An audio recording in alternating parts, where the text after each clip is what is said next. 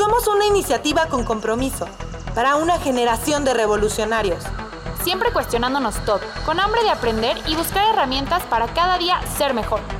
No somos algo, somos todo eso que queremos ser. Vosferos. Hola, ¿cómo están? Bienvenidos a Vosferos. Yo soy Kenny Samantha. Yo soy Fer Altúzar.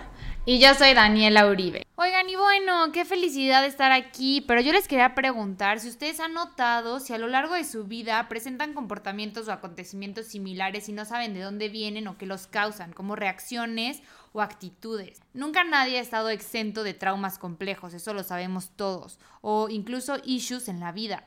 Y más cuando esas marcas se originaron en una edad temprana, o sea, cuando estábamos chiquitos. Y son en esas primeras etapas de la vida donde careces aún más de estrategias personales, pues para manejar y entender ciertas dimensiones. Y en lo personal, los patrones que se repiten en mi vida son muy obvios. Y en terapia, que la verdad he ido pocas veces, pero me ha funcionado muchísimo, los he ido analizando poco a poco. Y fue así como llegamos a la conclusión de querer invitar a una psicóloga humanista para que nos explique un poco de dónde vienen ciertos comportamientos de la vida. Bienvenida, Ludmila Osa. Hola, mucho gusto, muchas gracias por haberme invitado a platicar aquí con ustedes. Este, yo muy bien, todo bien. Desde el enfoque gestalt humanista, que es de donde yo doy terapia, no se manejan mucho las etiquetas y no se manejan mucho el diagnóstico de esta persona es esto. De hecho, se evita, ¿no? En, el enfoque gestal trabajamos más lo que es la fenomenología. ¿Qué es la fenomenología? Descríbeme lo que te pasa. ¿Por qué? Porque cuando yo describo lo que me pasa, puedo darme cuenta de lo que me pasa y al darme cuenta de lo que me pasa, puedo saber qué hacer con eso. Cuando yo solo pongo un nombre, es un abismo, se abre frente a mí un abismo y sobre todo a la gente que no sabe de psicología, se les abre un ¿qué? ¿Yo soy qué? No, o sea, un abismo enorme de... Pero vamos a trabajar aquí, si quieren, para que no nos perdiéramos tanto, vamos a trabajar bajo ese esquema con cinco heridas y cinco posibles máscaras que juegan esas heridas. Wow, esa es mi, una de mis filosofías de vida, porque qué difícil es elegir ser solo algo, ¿no? Cuando el mundo es tan tan grande y cuando la vida es tan larga como para decir que solo eres así y ya. Es imposible. Desde muchas corrientes, de hecho no nada más la gestáltica que es humanista, ¿no? Se reconoce en yo creo que sobre todo sí en los humanistas que ya tienen muchas corrientes de muchos tipos de terapia, eh, se reconoce que no podemos ser solo una cosa. A veces se habla del crónico y se habla como de las segundas caras o se habla como de los pasajeros o se habla de... pero siempre somos combinación de muchas cosas y generalmente somos combinación de dos estructuras o de dos este, arquetipos o de dos eh, estructuras corporales o es muy difícil ser algo y qué bueno, qué bueno porque somos seres humanos y los seres humanos una de las capacidades y las cualidades del ser humano es que es moldeable, es que hay un pensamiento flexible y es que conforme vamos nunca podemos ser lo mismo porque va en función de lo que vamos percibiendo de la realidad. Entonces yo no puedo ser lo mismo que percibía de la realidad a los 8 años con lo que ahora percibo de la realidad a los 24 es imposible. Pero justamente hablando de las heridas que tenemos desde la infancia, hay cosas que nos pasan a los, a los 8 años, a los 5 años, que arrastramos hasta, hasta hoy en día, a la edad adultez, a la juventud. Y qué loco que ni siquiera, o sea, mucha gente ni siquiera sabe que, que, muchos comportamientos que tienen son de cosas que arrastramos desde muy chiquitos que incluso hasta a veces ni nos acordamos, ¿no? Pero que en realidad de alguna manera eh, nos marcaron de por vida. Entonces eso, eso se me hace muy interesante para empezar la, conversación, cómo es que se crean las, estas heridas de la infancia. Ok, a eso vamos. Qué bueno que hablas de la infancia, porque precisamente ahí es donde sucede todo. Hay muchos autores que dicen que el paciente que llega a terapia en un... Y la gente, que, ya el que llega a terapia ya está más avanzado. Hablemos del el grosso. Hay, hay autores que hablan que la mayoría de las personas nos comportamos en un 90% como niños y el 90% de lo que nos damos cuenta es reacción del inconsciente. Entonces, viéndolo desde ahí, a mí se me hace, a mí se me hace demasiado gacho decir eso. Pero yo sí creo que un 80-70% yo lo vi en mi proceso personal eh, en un 70-80% todas mis reacciones hacia el entorno y hacia mis relaciones dentro del entorno eran reacción y no eran un comportamiento que yo realmente observaba y elegía. Es la, es la diferencia entre responder y reaccionar, ¿no? Pero hasta que yo no tengo un proceso, empiezo a entender de dónde viene y cómo viene, no puedo más que reaccionar al entorno. Entonces, es muy fuerte que nosotros desde que nacemos hasta que tenemos aproximadamente unos 6, 7 años, estamos permeados por nuestro inconsciente. ¿Por qué? Y por nuestro esquema o patrón o como lo quieran llamar, plano sensorial. ¿Por qué? Porque el niño, el niño hasta los 6, 7 años, el niño hasta que muda dientes, empieza un proceso de racionamiento, de racionalización de lo que está sucediendo en su entorno. Antes no. Antes es una cuestión de vivir entre la fantasía, entre la ilusión y yo solo soy como una esponjita que siente, que siente, que siente, que siente todo y a veces no sé ni qué es lo que estoy sintiendo, solo lo estoy sintiendo.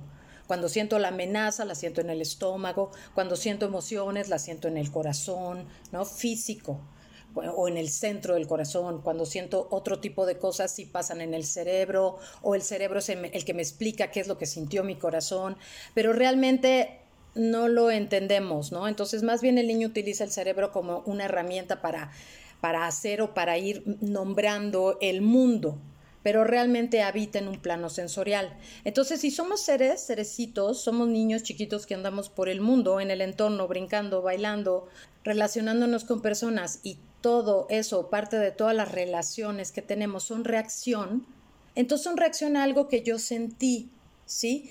De ahí es donde no quiero hablar de etiquetas. ¿Por qué? Porque depende como yo lo percibí. ¿Por qué? Porque sí traemos una personalidad desde que nacemos.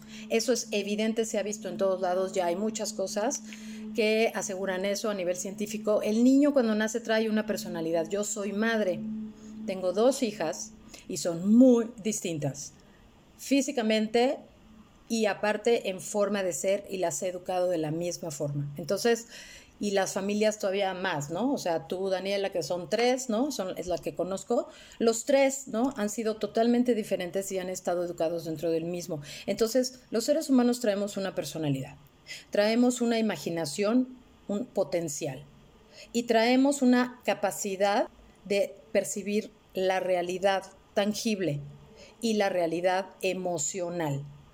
No vamos a hablar de la psíquica. De ahí por eso no podemos nombrar las cosas como etiquetas, porque aunque a lo mejor alguien a mí en terapia me reporte algo que yo lo reconozca, a lo mejor como una herida de rechazo, él no puede que no lo experimente como una herida de rechazo, dependiendo de su personalidad, del entorno donde creció y cómo creció. Entonces habrá que ver qué hizo. ¿Sí me explicó? Vamos a nombrarlas de cinco formas, estas heridas, ¿no? Y es como mucha gente las conoce. Entonces tenemos lo que es la herida del rechazo, lo que es el abandono, lo que es la humillación, la traición y la injusticia. Para las personas interesadas en profundizar un poco más sobre esto, hay un libro, hay un libro de una autora que lo trabaja así y en función del libro de esta autora nos vamos ahorita como a ponerlo como, como alfombra, vamos a ponerlo como marco teórico para no irnos demasiado, aunque hay otros que hablan de siete, hablan dependiendo, ¿no? Pero vamos a trabajar cinco. Aquí ella ya está planteando un proceso un poquito más avanzado, porque ella ya está planteando y está determinando que estas heridas tienen una máscara con la cual se cubre el individuo para funcionar en la sociedad. Eso es lo que yo no estoy todavía como muy de acuerdo porque si nos enfocamos en los primeros seis años no hay máscara, no existe. Si nos enfocamos después de los 14, ¿no? Todavía los 8, 9, 10, 11, los pubertos están ahorita muy tremendos ya como desde los 11, 12 años, pero realmente todavía no hay una personalidad. Entonces, realmente las máscaras van en función del desarrollo de cada persona, cómo empiezo yo a comenzar a ponerlas, ¿no? Entonces, para el rechazo tenemos la persona que se le conoce como el huidizo. No puedo sostener el rechazo que me están haciendo, entonces, ¡fum! Me fugo, ¿no? O me fugo de la realidad de muchas formas o literalmente físicamente me fugo y me voy. El abandono. El abandono genera gente, ¿cuál es el gran miedo del abandono? Me abandonó, ¿no? Entonces, ¡ah! yo sufro porque me abandonó, entonces no quiero que me abandone. Entonces, ¿es evidente que es? Pues entonces es dependiente. Dependo de que no te vayas para ser feliz, para que no me abandones otra vez. Luego tenemos la humillación. La humillación es un poquito más compleja porque la humillación genera personalidades que son estas personalidades que le llaman masoquistas. Pero el masoquista ya tiene un juego un poquito más formal entre mente y emoción, ¿sí? Pero ¿qué hace el masoquista? El masoquista se corta la emoción por embonar, pero por ejemplo el, el, masoquista es el que, da, el que da la vida por el pueblo, ¿no? Entonces es, me humillaste tanto que voy a ser el superhéroe, ¿no? O sea, voy a ser el héroe, tengo que ser el héroe ante tanta humillación. Entonces tenemos, por ejemplo, otro que es la traición, ¿no? ¿Cómo lo vive el, el que fue traicionado? Es, me traicionó, ¿qué es la traición? Es una sorpresa, yo no me lo esperaba, no me lo esperaba y de repente tómala, ¿no? Porque si yo me lo hubiera esperado ya estaría listo, pero no, no me lo esperaba, tómala. Entonces, ¿de qué estamos hablando? Quiero controlar. Entonces, tuve tantas, tantas traiciones en mi vida, tantas sorpresas, y no estaba yo listo para esas sorpresas, y, me desbalancearon tanto emocionalmente que voy a querer controlarlo todo, ¿no? Por ejemplo, aquí, aquí estamos hablando de papás o de situaciones o entornos donde hubo adicción. El, el, personaje adictivo es, es, es, muy, pues es el adictivo, ¿no? Eso es, es, impredecible. Entonces, los hijos de estas, estas personalidades, pues siempre están como, no entiendo, no entiendo qué pasa, qué pedo, qué pedo. Entonces, por ejemplo, aquí que tenemos, pues yo voy a querer controlar todo cuando sea grande. ¿Para qué? Para que nadie me traicione y para que no venga nadie con una sorpresita, ¿no? De repente que yo no estaba listo ni preparado. Entonces, y ya por último tenemos que es un poco más complicado lo que le llamamos la injusticia, ¿no? Para yo soy de esas. Ja, ja, ja. Es como eso es injusto y eso es injusto y puedo ir y madrearme al perdón y puedo ir y golpear al que está golpeando al escuincla. A ver, imbécil, ven acá, ¿no? Y un día me decía, mi ex esposo me decía, Ludmila, un día te van a matar. Y yo, bueno, pero me van a matar defendiendo al pobre indefenso. Yo también soy ¿no? de esas. Ya desde que tengo hijas no hago eso, porque digo, híjole, y las mías, y a las mías, ¿quién las va a proteger? Yo también soy así. ¿no? Entonces, claro. ahí tenemos el rígido. Yo tengo que ser, o sea, ¿qué tiene que ser una persona que injusta que va hacia allá? Pues tiene que tener un cuerpo, el rígido, es, es a mí nadie me quiebra, ¿no? El rígido, el rígido, se pone duro, el cuerpo, no es que a mí no me quiebran. ¿Por qué? Porque voy a defender todo esto. Entonces, pues tengo que estar súper bien plantado todo el tiempo. ¿Sí? Y hablaste ahorita de las máscaras. Entonces, si eh, desde las heridas de la infancia nosotros mismos nos hacemos nuestras máscaras para proteger esas heridas? Claro. Ajá. O sea, por ejemplo, una persona que, que no, lo abandonaron mucho de chiquitos, sus papás no le ponían mucha atención, esa persona, ¿cómo podría ser, por ejemplo, en, cuando tenga 25 años? De entrada, ustedes tocaron un tema bastante delicado. ¿Por qué? Porque la herida, la herida primaria o la herida de la infancia, no es tan fácil resolverla. Tocaron un tema que, que no. Hay, hay autores que dicen que la herida nunca se sana, porque aunque yo tenga procesos, yo me sigo cachando ahorita, por ejemplo, a mi edad siempre, mi básico. Entonces es como, y cuando vas a un proceso terapéutico, por lo menos conmigo, lo reconoces, lo ves y después de un tiempo dices, ay, está mi chingado básico. O sea, ah, pues sí, pues sí, porque aunque yo lo tenga trabajado, entendido, aunque hagamos ejercicios no tan racionales para empezar a ver esa parte, cuando yo entre en crisis, va a salir. ¿Por qué? Porque los seres humanos no somos tontos. Yo desarrollé una, o sea, yo reconocí una herida, no porque, ay, me hirieron, me lastimaron mis papacitos, pobre de mí. No, yo hice la contraparte, esto me duele. El niño dice, esto me duele. ¿Qué hago? ¿Qué decido hacer para superar este dolor, sobrevivir y que ya no me duela? Eso es lo que piensa el niño, es lo que pensamos todos. ¿Y cómo sabemos con nuestros comportamientos qué herida eh, tuvimos en nuestra infancia. O sea, qué comportamientos de la actualidad me reflejan el tipo de herida que yo tuve. Pero qué difícil, ¿no? Tener niños chiquitos y es como, ay, no te traumes, bebé, no tengas una herida. Es como, somos tan, tan delicados los seres humanos y nuestro cerebro fu funciona de una manera tan loca que, pues, no sé, o sea, yo creo que todos debemos de tener heridas de la infancia, ¿no? Todos tenemos. Y eso que acabas de decir, no te preocupes. ¿Por qué? Porque es como, o sea, lo que tú quieres hacer, si tú tuvieras un hijo y no quisieras que tu hijo tuviera ninguna herida, lo que estás haciendo con tu hijo es como, es como cuando el niño necesita gatear antes de empezar a comer todo. ¿Por qué? Porque necesita desarrollar defensas en función del entorno en el que vive. Y al gatear, el niño va, e, el cuerpo reconoce que ya hay una alerta y entonces el cuerpo comienza a generar lo necesario para sostenerse en ese ambiente, para que el niño comience. Si tú le das a un niño que nunca ha gateado ni nada, un alimento puede que le caiga mal. Entonces, Sáquense esa idea. Los seres humanos somos hermosos. Somos hermosos seres que sienten. Y al sentir, sentimos cosas agradables y hermosas y sentimos cosas desagradables y difíciles. Esa es la vida. Wow, qué gran punto, ¿no? Porque en realidad las heridas de la infancia pues son feas, pero definen muchas cosas que nos marcan para bien y para mal, ¿no? Pero no todo es malo, sino también muchas cosas de nuestras personalidades, pues son de, de esas cosas que vivimos de chiquitos, ¿no? Luego como que minimizan a, los niños chiquitos y como dicen, están en una de las etapas más importantes de su vida en la que todo es sentir, ¿no? Todo es ver cómo te sientes, analizar como eso, esas cosas que te causan emoción, miedo, angustia y pues te vas desarrollando como ser humano y, y te vas haciendo justo único y diferente de todos los demás, ¿no? Entonces, esa es la forma, ¿no? Entonces, pero entonces aquí los autores que intentan, acuérdense, es un libro, no es terapia. Si tuviéramos ahorita un ejemplo de terapia, bueno, pero es más fácil a veces leer la teoría, pero no es fácil hacer teoría en, en terapia. O sea, para hacer teoría dentro de la terapia es muy complicado. Muchos autores como Hellinger, Osho, mucha gente no escribía. Escribieron o comenzaron a escribir lo que sucedía a los alumnos. ¿Por qué? Porque es muy difícil escribir la, la teoría de lo que está sucediendo en la terapia y la habilidad que tiene el facilitador a veces son dones, son dones que estas personas empezaron a reconocer y empezaron a definir.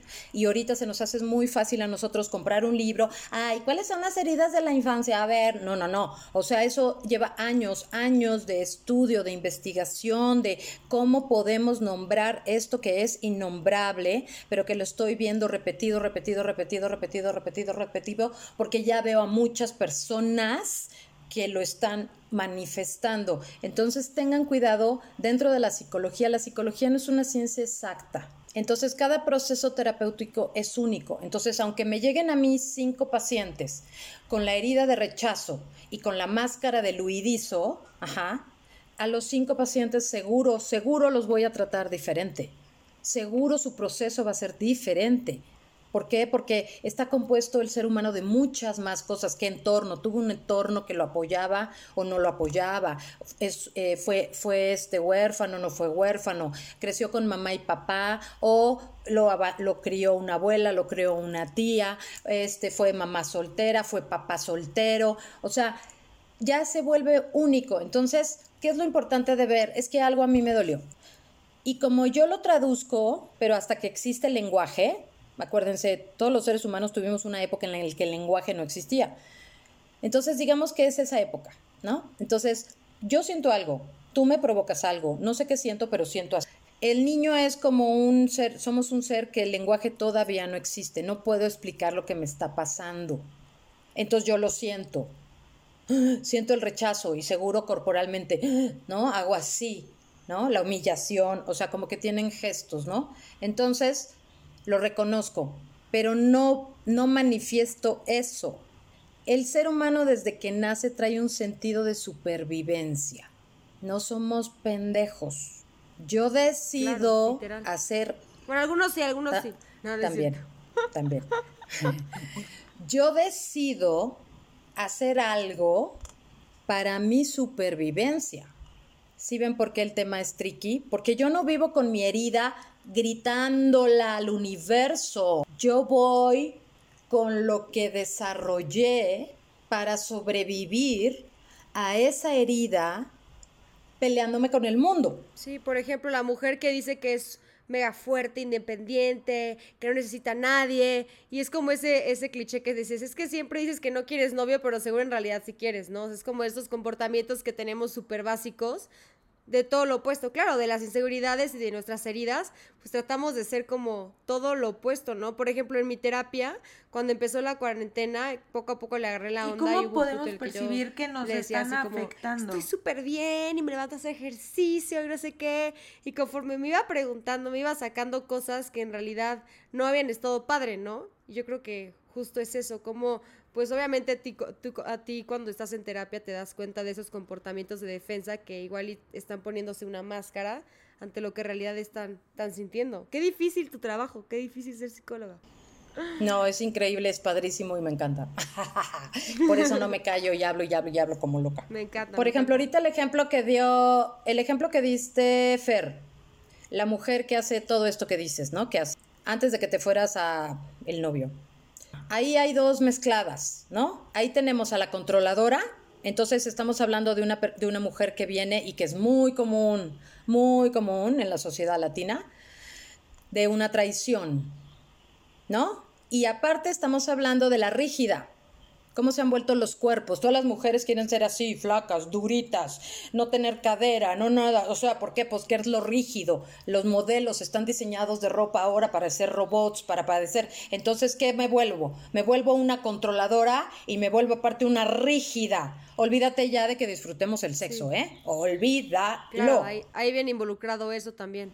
Pues es que si yo estoy así, pues cómo está mi clítoris y cómo está mi vagina y cómo está mi plano sensorial al momento de estar en contacto, donde lo que importa es el roce, el contacto, la cuestión sensorial, poner, pues ya no, porque porque yo ya por control me desconecté de mis emociones. Y por otro lado me pongo así rigidita, entonces imagínate, va rigidizando tu cuerpo, va rigidizando tu cuerpo, va rigidizando tu cuerpo a todos los niveles. Qué loco. Ay, no, no, hay que ir a terapia para poder trabajar eso y disfrutar al 100%. No, y también influye mucho en tu pareja. Cuando, cuando tú vas a terapia, es lo que, por ejemplo, a mí me pasa, que tú ya sabes, Luz, pero eh, mi novio empezó a ir a terapia y yo siempre había querido ir a terapia, pero como que decía, ay no, mejor me ahorro este dinero, lo necesito para otras cosas. Y de repente yo empecé a ver cómo, pues mi novio empezaba a avanzar y avanzar y como que sus comportamientos de los que yo me quejaba ya no, ya no se manifestaban de la misma manera. Y me dieron como unas ganas de, de yo también evolucionar mi ser y ser una mejor persona. Y creo que la terapia es parte clave en, en la vida de todos para poder sanar estas heridas desde la raíz y así, pues, evolucionar. Que evolucionar es mi palabra favorita en, este, en todos los podcasts, pero sí, me encanta como, como la evolución humana y en la terapia creo que es clave. Pues lo que hiciste, lo que hiciste fue una decisión muy acertada. ¿Por qué? Porque eso es muy común, aunque no es el tema, eso es muy común en las parejas. Mi pareja empieza a avanzar y o yo me enojo o me pongo celoso o me o sea, muchas y no lo hago y esa pareja, por supuesto, en un tiempo va a terminar. ¿Por qué? Porque todo esto también genera vibraciones y somos unas vibraciones únicas. Entonces, cuando tú eliges una pareja, están vibrando así, los dos. Pero cuando la otra pareja va a terapia, empieza a hacer esto. Entonces es como, eh, eh, o sea, ya no hay match, ya no machamos, ¿qué onda? ¿Qué te pasó? Entonces, lo más adecuado es en la familia, en la pareja, si uno va a terapia, que el otro también lo haga. ¿Por qué? Porque se van a modificar. Y quién sabe si en la modificación se sigan atrayendo uno al otro. Y es más, aunque vayan a terapia, quién sabe si se sigan atrayendo uno al otro.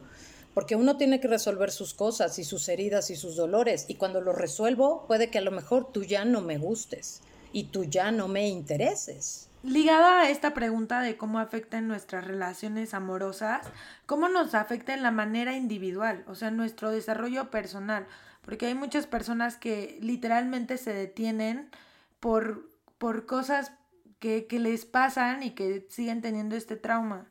Lo que pasa es que nos detienen en todo.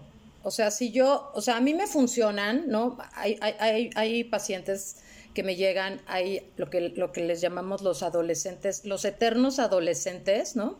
Que no quieren crecer, porque les fue súper bien en la adolescencia, eran los niños maravillosos, divinos, consentidos, ¿no?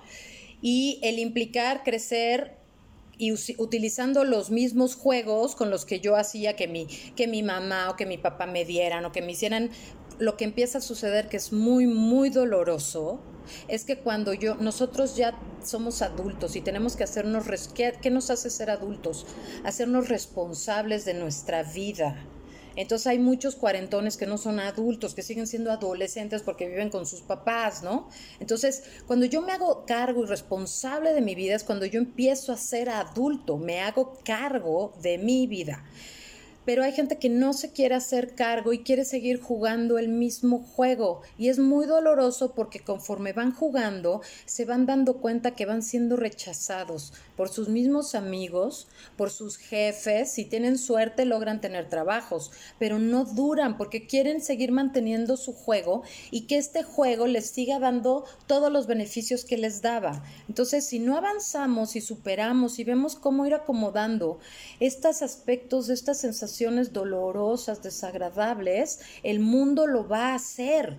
Y es muy triste y veo mucha gente y a mí me da mucha tristeza que se empiezan a quedar solos. No hablo sin pareja, hablo de desconexión, de una característica del ser humano es la conexión. Yo crezco en conexión con los demás.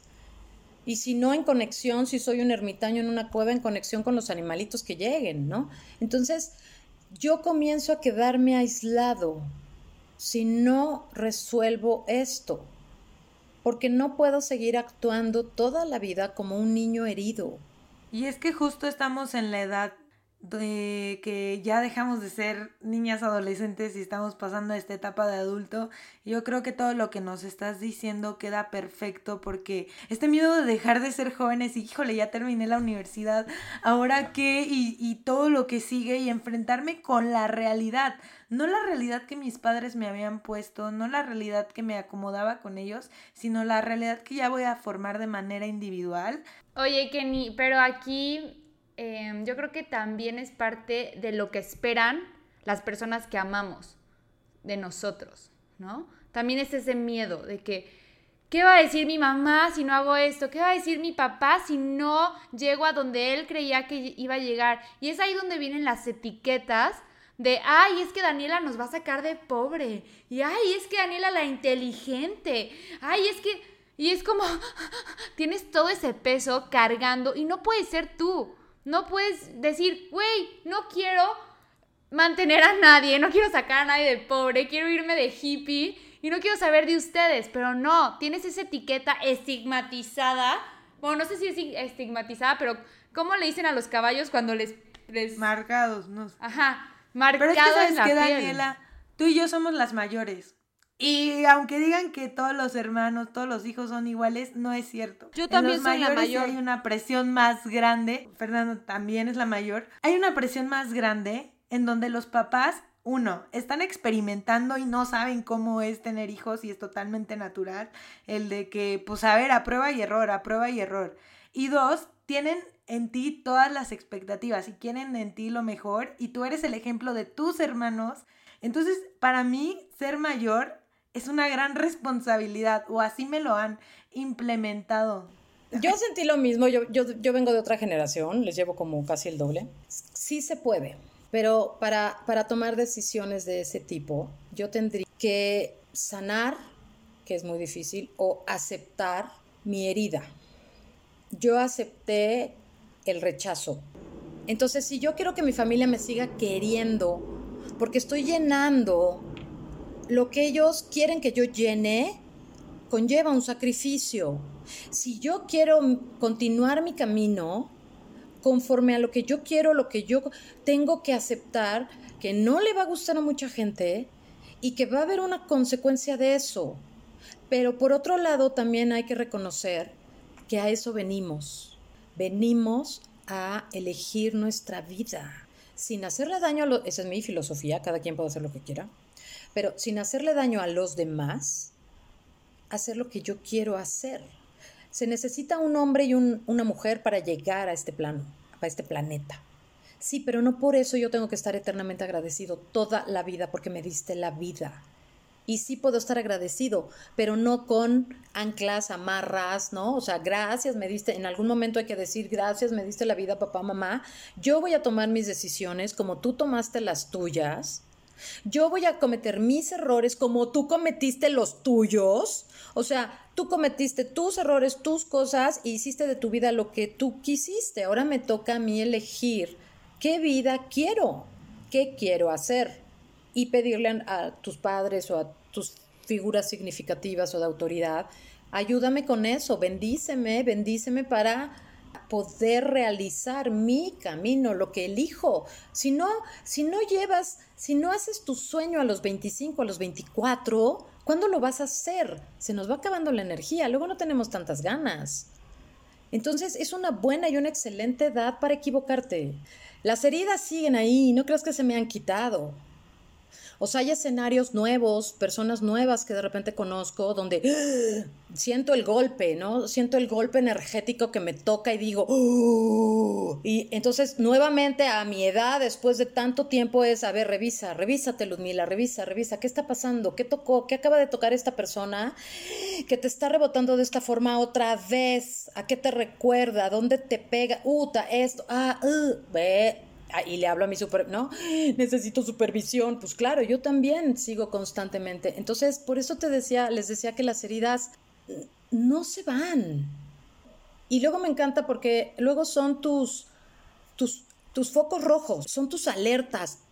Muchas de mis heridas hoy me dicen, dude, dude, corre, Forrest, corre, run corre, salte de aquí porque se parece a tu mamá, sal corriendo. ¡Oh! Sí, corre, corre, corre, corre, corre, ¿no?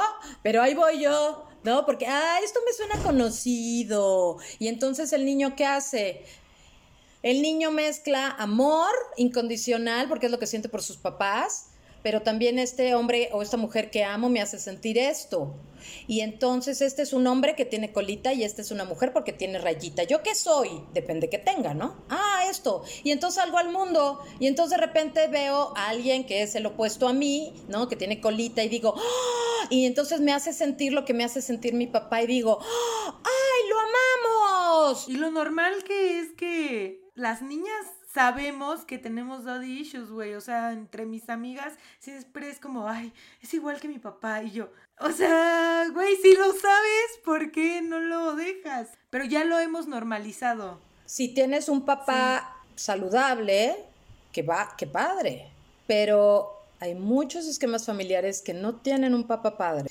Y ahí voy de regreso a meterme a lo conocido, por conocido no, no, no, sé si es bueno o malo, lo conozco. Entonces la gente a veces llega a terapia diciéndome, Luzmila, ¿por qué sigo ahí? Pues porque lo conoces, pero no me gusta. Ah, eso es otra cosa. ¿Y qué hora qué hacemos? No, pues te tienes que primero identificar, ver qué quieres, transformarlo y darte cuenta también que que a lo mejor el otro, si tu papá es muy violento y es de picos y así, pues a lo mejor el otro te va a dar flojera, ¿no? Porque también se vuelve uno adicto a la adrenalina, los pleitos familiares, las cosas, ¿no? O se vuelve uno adicto a la tristeza, yo toda la vida viví mamá, estoy llorando, no sé qué, no sé qué, y entonces después cuando me caso me vuelvo una mujer que llora, que entonces es como, es como el niñito va en su casa, en su casita y ve a papá y ve a mamá y que eso, eso es ser una pareja. Ah, hablemos de algo cotidiano, porque luego también hay otros donde, ah, yo me enamoré de mi mamá, entonces buscan a la mujer, o hubo un abuso con un hombre, entonces mejor me voy a las mujeres, o al revés, ¿no? Hubo un abuso, entonces mejor me voy con los hombres porque los conozco, porque dependiendo, ¿no? Pero hablando en una situación, lo que yo tengo en casa es lo que tengo para entender el mundo y lo que siento con estas personas que me están enseñando cómo percibir el mundo y cómo se juega en el mundo. Entonces, hasta que yo comienzo a salir de mi casa, me doy cuenta que hay otras personas que juegan de otra forma, que hacen otras cosas, pero yo como vibro energéticamente de una forma, voy por la calle y de repente siento, wow, wow, wow, wow, porque aunque no queramos creer, si somos vibración. Entonces, por vibración siento, ah, esto lo reconozco, esto, y ahí voy, ay, es hombre o es mujer, ah, me caso con ella, me encanta, la amo. Y de repente ya, de ¡Ah! ¿qué hice? No, pues te casaste con tu mamá o con tu papá, o sea, nada más horror verlo de esa manera, ¿no? Entonces, qué bueno que ustedes, qué bueno que ustedes están bien chavos y bien chavos ya están trabajando en ustedes. Nosotros no. no estaba mal visto. Estaba mal. Muchas de las cosas que yo hago hoy en mi época era, me, hubieran, me hubieran quemado en la hoguera, este, a mí, o sea, estaban súper mal visto, ¿no? Que las mujeres hiciéramos ciertas cosas, que la gente tomáramos terapia. Entonces, imaginen, ustedes son el resultado de esos papás que nos fuimos como el borras y nos casamos. Yo me casé, yo la verdad me casé por caliente, o sea, nunca me, nunca me puse a pensar. Para mí sexo era amor, tuve buen sexo, me encantó, me casé. O sea, y después en la casa era, ¿y el desayuno? ¿Y dormir con él? ¿Todo el día? ¿Todos los días? ¿Qué? ¿Cómo? A ver, no, no, espérate. Si era como ser amantes, ¿por qué yo tengo que hacerte el desayuno en la mañana? ¿Por qué yo tengo que hacer café?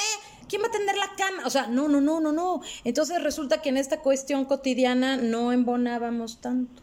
Entonces me decía, ¿tú no vas a cocinar? que, que nuestros papás se, se, niegan a reconocer. O las generaciones pasadas, como, no, no, no, mi educación estuvo excelente. O sea, ay, sí, nos dicen eso. Hay gente que dice, no, es que en mis tiempos eran los buenos, no eran tan frágiles, no nada. Y nosotros sí podemos ver que hay una mejora generacional. Y a mí me encanta tocar este tema en nuestros podcasts, porque pues el punto es eso, ¿no? Irnos dando cuenta de los errores que la sociedad ha hecho tal vez y que nos han inculcado e ir modificando. Y el hecho que tú digas como lo que yo hago ahorita e, era súper mal visto, me llama mucho la atención porque no todas las personas lo reconocen. Bueno, pero yo era una rebelde de mi época. Y eso me encanta. Pero no todos los papás son rebeldes. O sea, hay muchos papás que tienen estas estructuras. Ahora, no hablemos, a mí algo que no me gusta hacer, porque hay cosas de ustedes que me encantan. Tengo muchos pacientes de la edad de ustedes y me encantan han, desarrollado formas muy creativas de resolver la vida, ¿no? Que nosotros no. Por ejemplo, ahorita es muy fácil ser roomie, ¿no? O sea, tres, queremos vivir así, vivimos tres juntos. O sea, nuestra época era como, no, no, no, la, eran otro tipo. No hablemos de que algo estaba antes mejor o algo peor. Yo no creo. Yo creo que cada momento ha tenido sus cosas. Porque en mi época también era, eres virgen hasta que te cases, o sea, wow, wow, wow, wow, no te pongas la minifalda no sé qué, o sea, en mi época decirte zorra o puta, no es como juegan ustedes ahí, pinche zorra del mal, ¿no? no, no, no, no, no, no. Era, era realmente, como dice Daniela, y no era la del ganado, era la letra escarlata en el pecho, así, ¿no? no. Y tache. Entonces, todas épocas, han tenido, no crean, han tenido sus cositas. Entonces, ustedes tienen una mayor libertad en otro tipo de cosas, en temas, en formas de hablar, en formas de vestir, ¿no? En, estilos de, en, en, códigos de etiqueta, códigos de conducta, se han aligerado muchas cosas, pero por otro lado también las tienen pesadas. En nuestra época quizás no, no se entendían unas, pero por algo que tienen padre, que es, em, volviendo a este tema, es ustedes desde muy chicos quieren conocer todo esto, ¿no? ¿Cuáles son mis heridas? ¿Qué pasa? ¿Cuál tengo? ¿En dónde? ¿Cómo la tengo? ¿Cómo la puedo resolver? ¿Qué hago con esto? No quiero sentir esto. Quiero liberarme de esto. O sea, se preguntan cosas que nosotros creo que no nos preguntábamos. Yo me lo empecé a preguntar como a los 40 años cuando ya me separé. Entonces, que fue cuando empezó mi carrera de terapeuta. Entonces, y fue por entender qué había pasado en mi relación porque no había funcionado. Realmente yo empecé a estudiar porque dije, a ver, porque esto no funcionó. Y de ahí empecé a estudiar, a tratar de entender y dije, wow, pues cómo iba a funcionar, no inventes, o sea, entonces está, está padre la herida, váyanse hermanando con ella, pero vayan viendo la parte que sí les da, algo les da, les da una herramienta para sobrevivir. Con lo que hemos hablado... Nos hace más fuertes. Claro, porque están aquí y han sobrevivido. Eso quiere decir que el juego que desarrollaron con ustedes mismos surtió efecto. Es muy importante ir a terapia también, ¿no? O sea, sabiendo todo esto después del podcast, creo que yo sí concluyo con que todos deberíamos ir a terapia alguna vez. O sea, de verdad, luego notas... O pelotear con alguien. Sí, exacto. Luego... O tener ese amigo inteligente que... Que, te dice las cosas verdades. Ajá. Te dice tus verdades, ¿no? Sí, porque muchas veces notas ciertas... Eh, notas ciertos aspectos en las personas yo después de la terapia ya las pienso y es como, no manches, como que necesita ir a terapia, ¿sabes? O pues sí, como dices, hay que tener el valor, o no sé si es el valor, pero la sinceridad para hablarlo si es un amigo cercano, ¿no? Lo, que les, o sea, el desarrollo humano también nos da, no necesariamente terapia, ¿no? hay diplomados en desarrollo humano, como, ¿no? como para entender todo esto. Y lo que ustedes van a empezar a, a, transitar por la edad que tienen es, es que va a haber una pregunta que creo que casi siempre surge. Acuérdense que no hay siempre sin nunca, pero surge, que es, ¿todavía mis máscaras me funcionan o las necesito para sobrevivir o ya no? Porque aunque la herida quede, entre más herramientas tenemos como seres humanos, más vamos entendiéndola. Y aunque nos pegue o no sea nuestro foco rojo toda la vida, nos acostumbramos a vivir con ella y a lo mejor ya tenemos más herramientas de otro tipo que ya no necesito lo que yo hacía para sobrevivir. Esa sí es una, ese sí es un buen tema de terapia. Ir a revisar con un especialista si todavía necesito que la máscara esté presente o ya no porque he desarrollado otras cosas, porque ya no soy un niño indefenso, porque ya me doy cuenta, porque ya puedo decir no, o a lo mejor me quiero regresar, ¿no? Yo veo ahorita una opción, no es muy cómoda para las parejas, pero estas personas de segunda vuelta que están de repente viviendo con los papás, de repente veo algo lindo porque digo, a ver, segundas vueltas, alguien que tiene ya 55 años, que a lo mejor no sabe o no quiere, y los papás ya tienen 80, 80, y están solos, él solo en su casa, la otra sola en su casa, estoy yo empezando a cuestionarme si realmente está como, tiene sentido o no, ¿no? O sea, es como, depende, me explico. Entonces, nos vamos modificando y nos vamos cuestionando. Yo nunca antes hubiera dicho esto, nunca me hubiera atrevido a decir esto porque decía, ¿qué? Hoy, hoy lo pienso, hoy cuando veo que mi mamá toda esta etapa estuvo sola, que tiene ochenta y tantos años, que yo por muchos momentos estuve sola porque mis hijas estaban con su papá, me cuestioné, ¿qué estamos haciendo viviendo separadas?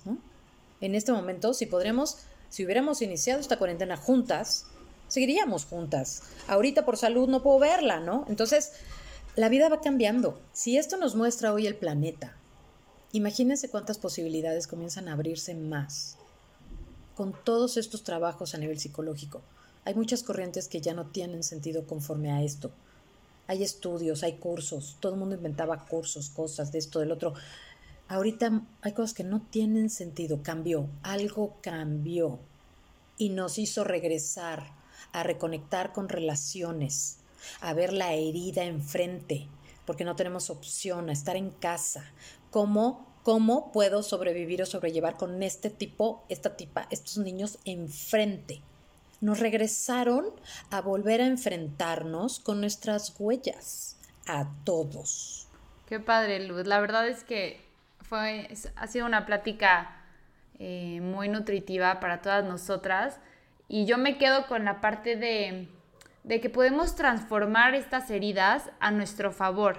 O sea, ahí están y nunca se van a poder ir, pero sí se van a poder observar desde un lado mucho más amoroso y así podríamos comprender algunos de nuestros comportamientos. Y ver que es un mensajero, ¿no? Lo puedo ver como una amenaza o lo puedo ver como un mensajero que me está diciendo que está ahí para decirme, hey, está pasando esto. Como usar eso a tu favor. ¿Qué quieres hacer con...? Mm, exacto. Si no estuviera el mensajero, no lo veo. ¿No? Lo que decía Fer. Ay, que no, no, no, los niños tienen, tienen que sufrir, todos tenemos que sufrir. Y disfrutar también, y ser felices también. A mí me encanta decirlo y lo digo en terapia, y se lo digo a veces a algunos de mis pacientes.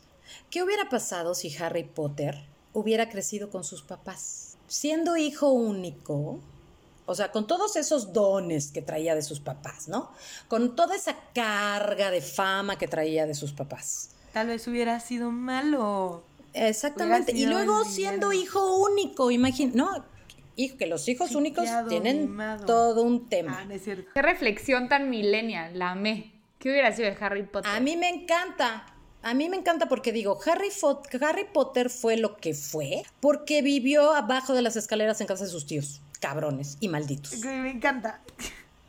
No encuentro otra palabra, amigas, lo siento. Es que esto te hace sentir. A mí también. Que, realmente. Yo también me emocioné. Lo que pasaste y lo que tuviste que pasar te va a empoderar. Y es también verlo no solo del lado amoroso. Que, que, sí es un lado importante, sino en el lado estratégico. Dejar de lado el de, pues sí me dañó, dejo mis sentimientos un poco y lo tomo como una estrategia para volverme tal vez más perrísima y ahora más inteligente para los negocios. Uno no sabe, justo, puede hacer mil cosas. El punto es descubrirnos y saber, pues, cómo podemos manejar esto. Es importante ir a terapia para mí es una de las cosas clave en el desarrollo personal. Y bueno, me encantaría que nos dejaras tus redes sociales, Ludmila, para que la gente te siga, te escuche más y pues si quiere alguna terapia, una cita personalizada, te contacte. Ok, tengo para ver videos, tengo un canal de YouTube que se llama Ludmila Osa López. Tengo Facebook, una página y tengo un perfil personal que es casi todo público, que se llama Ludmila Osa también. Este, tengo Twitter, que se llama Ludmila Osa López. Tengo Instagram, que se llama Ludmila Osa. Este, y me pueden mandar un mail, me pueden mandar un mensajito por, este, por donde sea, ¿no? Con eso cerramos con broche de oro. Muchísimas gracias. Yo soy arroba Feraltúzar, así me encuentran en todas las redes sociales. Yo arroba Kenny Samantha. Y yo arroba Dani Uribe Díaz. Muchísimas gracias por escucharnos y no olviden de, en seguirnos en nuestras páginas. Estamos en todos los medios como arroba Voz Bye. Bye. Voz